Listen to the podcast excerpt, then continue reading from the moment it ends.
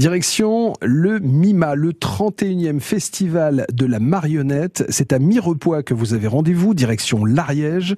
Et nous allons rencontrer la directrice de ce festival. Elle est au téléphone aujourd'hui. Bonjour Caroline. Oui, bonjour. C'est vrai qu'en 30 ans, euh, il y a toute une génération finalement de marionnettistes qui est arrivée euh, dans les arts de la scène aujourd'hui. Et on peut découvrir de plus en plus d'ailleurs de, de jeunes qui, euh, qui s'intéresse au croisement des disciplines. Et la marionnette aujourd'hui, elle est vraiment un carrefour artistique où on peut retrouver euh, des arts visuels, du cinéma, du théâtre, de la danse, euh, des arts plastiques.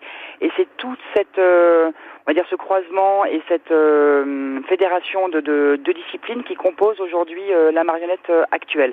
Donc il y a beaucoup de théâtre d'objets, bien sûr, et aussi de marionnettes, donc qui reprennent un peu des figures classiques, mais c'est toujours avec une intention d'ouvrir sur d'autres champs, d'autres disciplines, d'autres genres, on peut dire. Elle est un peu interdisciplinaire aujourd'hui, la marionnette. Parce que dans cette petite ville de Mirepoix, qui est euh, donc qui, a 3200 habitants euh, à l'année, sur le temps du festival, donc euh, à partir d'après-demain, on va pouvoir accueillir plusieurs milliers de personnes, tous un peu à l'affût de la découverte, de l'innovation, pour se laisser immerger par par ces, euh, par ces œuvres qui sont assez vraiment, vraiment surprenantes.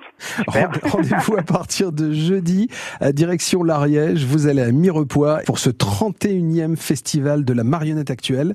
Merci beaucoup, euh, Caroline Galmo. Vous avez plein de boulot. C'est pour dans deux jours. Donc, euh, je vous laisse, je vous libère. Vous. vous. êtes la directrice de ce festival. À bientôt. Au revoir.